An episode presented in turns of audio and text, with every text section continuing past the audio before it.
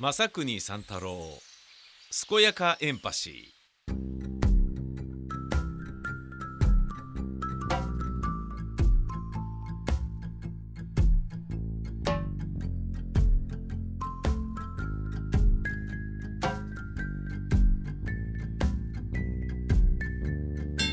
すこすこやかやか健やかエンパシー正国三太郎です。私の母親は、えー今入院しておりまして、えー例えばね心臓とか脳とか、えーあとはまあ臓物系の重病とかであれば大変な入院だっていうのがあるんだけど骨折なんですよね。で骨折っっていうことはまあ年寄りありがちですけどああ骨折ならまあ治ればそのままね歩けるようになるんでしょみたいに思いがちだけど実は自分の父親が骨折のまま入院してそのまま帰らぬ人となったので年寄りの骨折っていうのは本当に命取りなんだなっていうふうに思うようになったんですね。でもっと言うならば骨折が命取りなんだから転ばないことがものすごい大事だっていうことがあのーなんか痛感させられたんですよねあの父親の死によって。まあ父親が死に至るまでの流れというのはまあ70歳で食道がん全摘手術してで寛解し根治しでだけど再発はしなかったんだけど前立腺がんになりで、えーまあ、最初はね手術して治ったと思いきや再発しでだけど再発したのが90歳ぐらいだったからもうこれはねどうこうしない方がいいと思いますっていうことでウィズ前立腺がんとしての人生を歩む方がいいんじゃないかっていうふうにお医者さんが言ってもその通りだなと思うから自分もそれがいいと思いますと父親に進言しその通りになりました。で、えーそんな中まあ体は弱ってはいったけど普通にあのシルバーカーをね押しながらであれば歩けていたのでまあ大丈夫だろうと思ってたんですよね。で逆に母親にもうくたびれたからちょっとあなたあの買い物行ってきてみたいな感じで頼まれちゃって、えー父親の方が9つ年上なのにあもうえそんなでもないか。どのぐらいだっけな。9つではないか。あ9つだ。9つ年上なんだけど、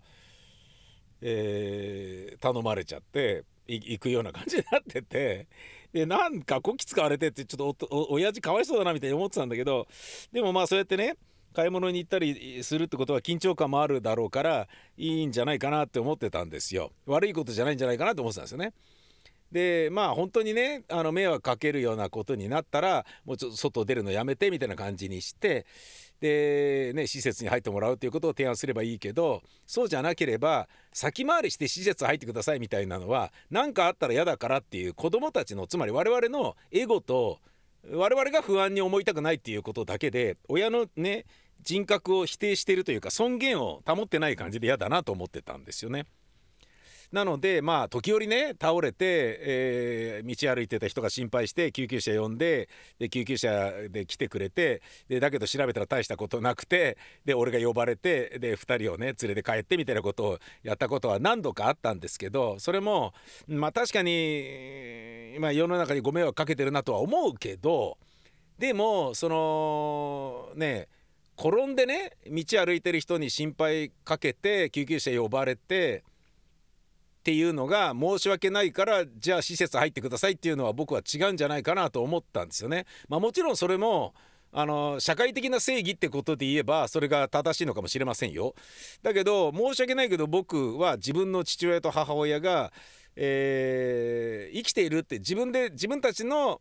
手で生活をできているっていう実感を持つことによってこそ人間としての尊厳が保たれる保たれる部分があるわけだからで彼らはそれを感じているわけだから施設には入りたくないっていうようなことをずっと言ってたわけだから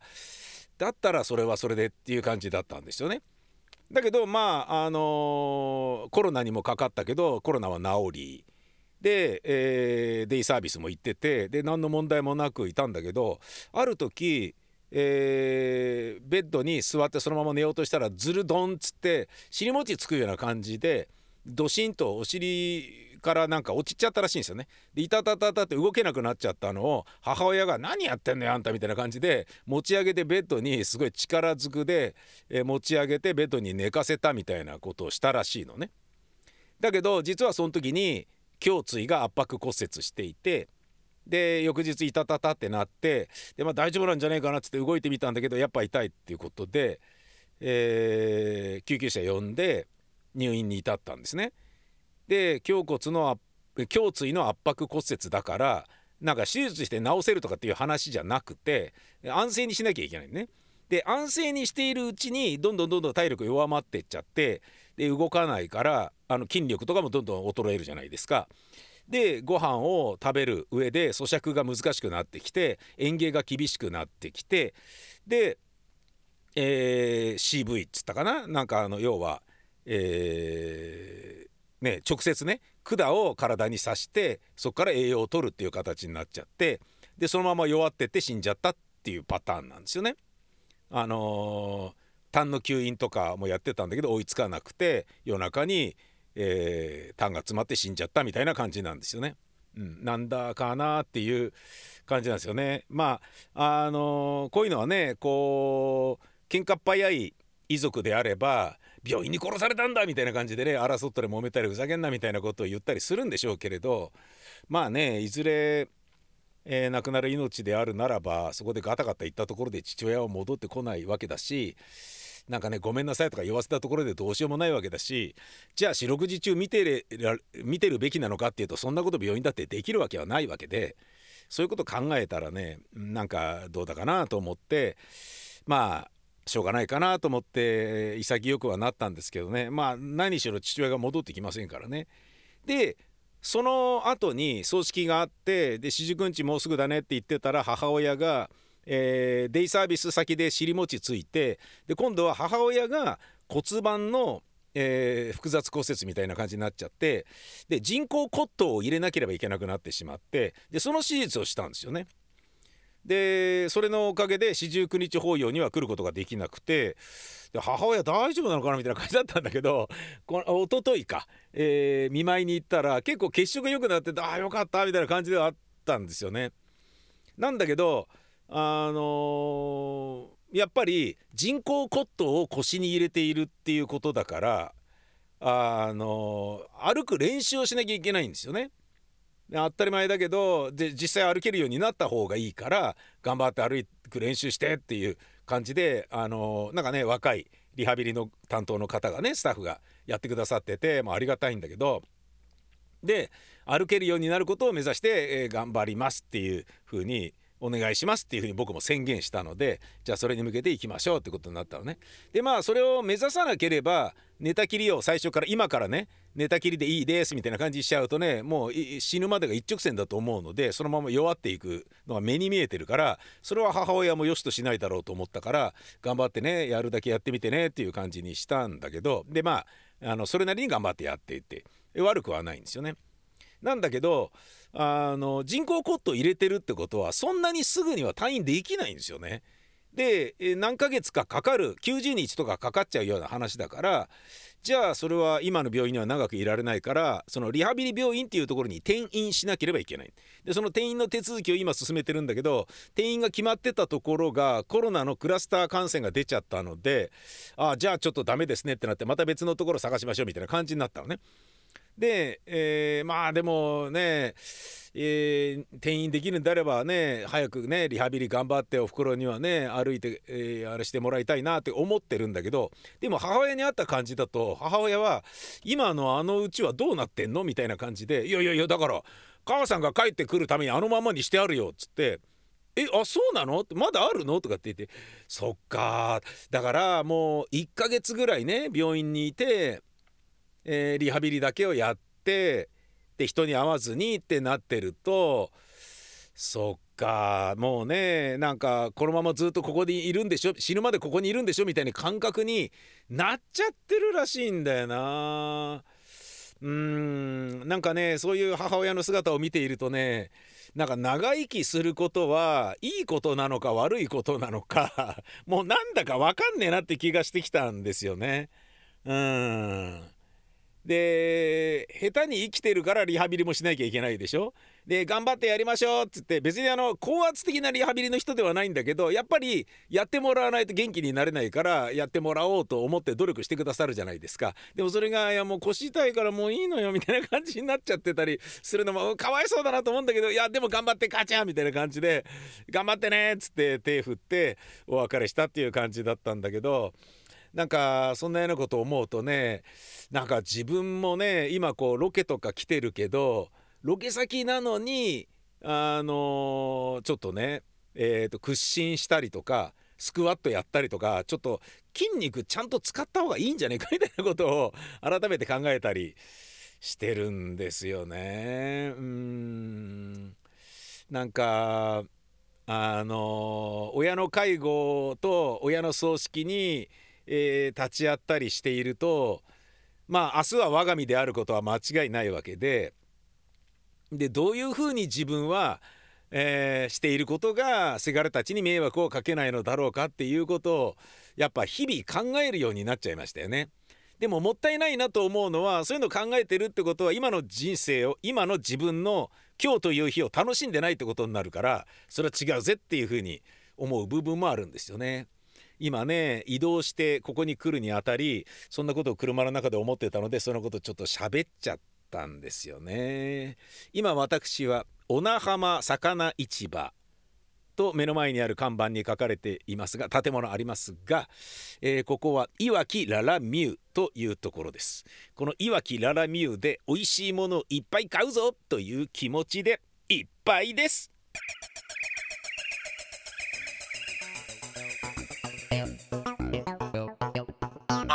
三太郎。健やかエンパシー。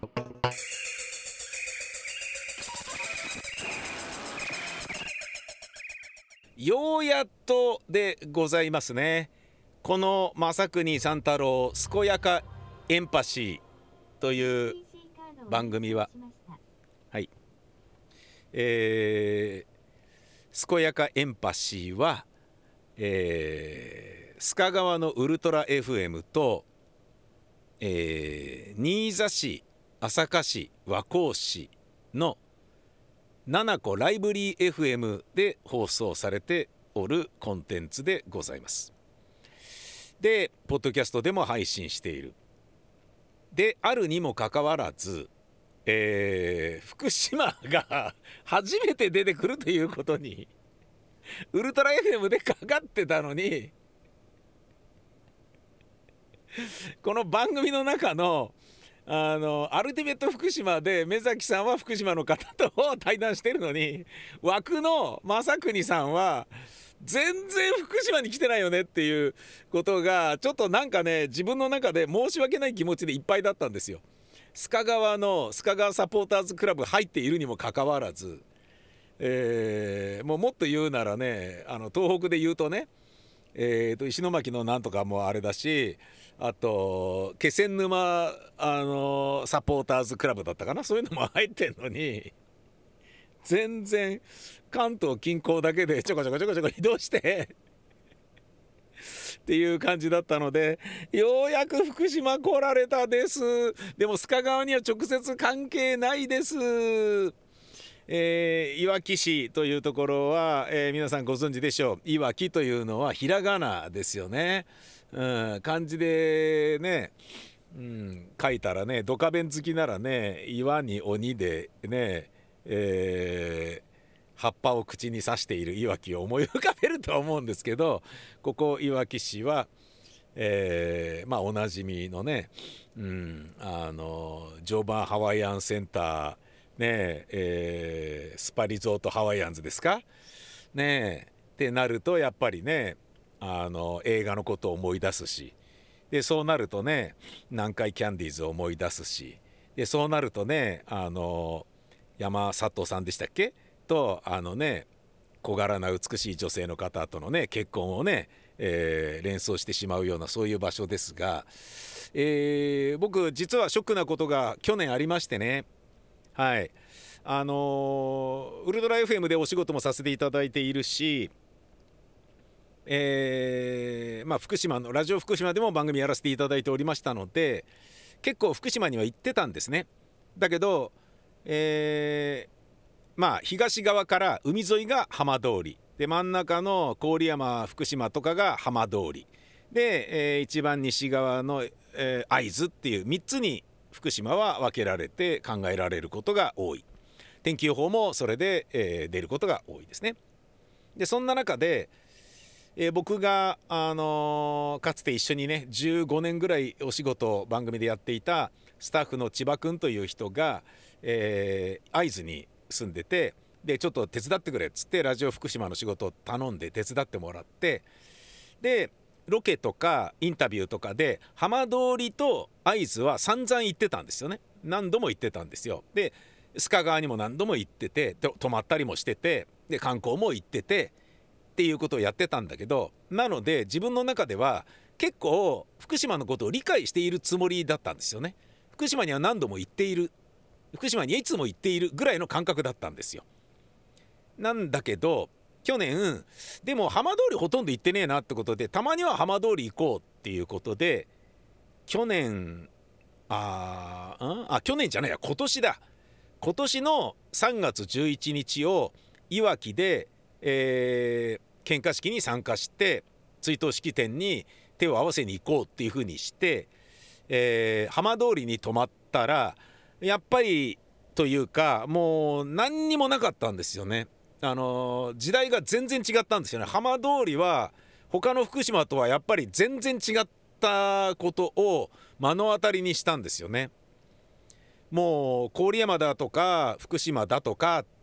ていうところは当然こうまあなんだろうな、まあ、大都会ですからあの復興も早いしでね原発からも離れてるからあれだけどやっぱ浜通りはもう双葉浪江とか富岡とかもうなかなかしょっぱい状態は変わっておりませんのでそれがねえー、まあこう12年経ってえー、まあ2泊ぐらい泊まる形で来たのは本当初めてのことだったんですけどちょっとショックだったんですよね。コンビニは9時までしかやっていないしで外食できるようなところなんかはほとんどないしであの9時に閉まるコンビニエンスストアは8時台から激混みでねみんながやっぱ買いに来るからね。なんかそういうなんかねあもうちょっと違うなって感じだったんですよね僕のイメージは。双葉駅とかの駅前とか駅はすごい改築されて綺麗になってんだけど駅前のお家とかはもうボロボロのままで被災したままで手つかずの状態なんですよね。その綺麗な綺麗に作り直された駅とかそのいわゆるインフラっていうものが綺麗に整ってるあのパブリックな場所とそのもう並んですぐそばにあるお家がぐしゃぐしゃのままであるっていうのがすごいショックだったんですよね。でそれであ自分は今まで何にも福島を理解していなかったんだっていうこれを知らずに何度も福島来てるっていうだけでね、えー、なんかこうなんだろうな下り顔でねあの復興のことを考えていますみたいなことを言ってる場合じゃねえだろうと思って猛省したんですよね。うん、っていうのが今年の3月なんですよね。だもっとなるたけね浜通りも来るようにしようと思ってで、まあ、今回は一番ね、え、関東から近い、まあ、日帰りなんでいわきにさせてもらいましたけどでも浜通りの75%の人口はいわき市らしいんですよね。えー、だからまあちょっといわき市っていうのはあの中通りと近いようなあの栄え方というか、えー、みたいですけど、うんえー、でも美味しいものもいっぱいあるのでねちょっと今から行ってみます。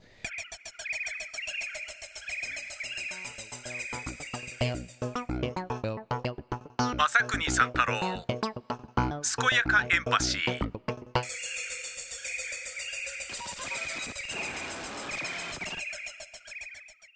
買ってきました。やったー。超嬉しい。いろんなもの買った。いろんなものっていうか意外と高いものは何も買ってないですね、えー、小名浜ですからいわきですから、えー、メヒカリの唐揚げをねすぐパッと作れるやつをこの間買い忘れてえー、たので今回買いました。もういわきの人はもう唐揚げみんなであのー、もう大皿でドーンって出してみんなでバリバリ食うっていうそういうことらしいのでじゃあちょっと買わなきゃっつってまず家に持ち帰る用の、えー、冷凍唐揚げ、えー、メヒカリね、えー、ぎゅうぎゅう詰めっていうのを買いましたね。そして今ここで食べるものも買いました。それは小名浜の海苔弁980円ホタテとか、えー、すごい海産物のいろいろ揚げ物とか入っているこれはうまそうだっていうやつね。そして、えー、メヒカリの唐揚げっていうのがパックに入ってまあ酒の魚っぽいやつですね、えー、それが、えー、売ってたのでこれも買いました。いやー楽しみだ。いやちょっとね今から食べます。まず醤油をちょっとねえー、かけましょう、え、割り箸。えー、このねさすが発見福島とかいう、えー、How to use chopstick っつって箸の使い方こうねあのこうやって持ってこうやってで中指と薬指と親指で下の方の箸を止めてで親指の先と人差し指中指で上の箸を動かして挟むんだよみたいなことを図解で教えてるところが、えー、のがこの箸袋に書いてありますね。ではいただきます。うんまうんまうん。のり弁なのに海鮮。うん。これのり弁980円って高いじゃんと思うけどこんなに海鮮であれならばいいんじゃないかって俺は思うよ。次揚げたて。メヒカリの唐揚げ。いただきます。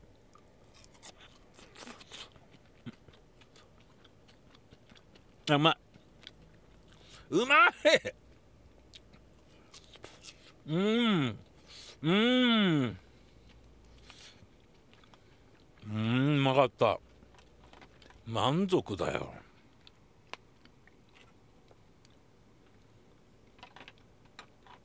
まあ須賀川 FM でね放送されている番組だからといってまあこっからねじゃあ内側の中通りの須賀川経由で帰るかっていうことはちょっとあのしないんですけどこれはまっすぐ帰るんですけどただまあ自分の中ではえー、ですかねウルトラ FM で放送されているのに福島に来てなかったのもなんだかなと思ってたのがようやく来れたっていうことでなんとなく自分の中でまあまあいいかっていうことに、えー、しました。いやー美味しかった。いわきララミューは、えー、26年ぐらいらしらしいですね。できてから。あの子供が生まれて23歳ぐらいの時にあの常磐ハワイアンズセンター、えーと、スパリゾートハワイアンズに来たんですよ。でその帰りにねここに寄ってララミューってのがあるよっつってなんか買ってこうかみたいなことをやった記憶があるんだけどその時は多分だから出来たてだったんでしょうね。随分と由緒あるまあ観光名所になりましたね。おさっき俺があのメヒカリの唐揚げのえー、売り場で「これあそこでまとめて買ってもいいですか?」あ大丈夫ですよ」っつって言ってた、えー、茶髪のおばちゃまが。今車でね帰ってきましたね。おさっきのお客さんだみたいな 感じで俺のこと見てたけどマイク持って何やってんだあいつみたいな感じだったけどまあいいやっていうそういうことですな。いやー美味しかったな。水買ってこよう。うん。えー、水飲んで帰ります。幸せだ。どっかで立ち寄り湯とか入っていきたいな。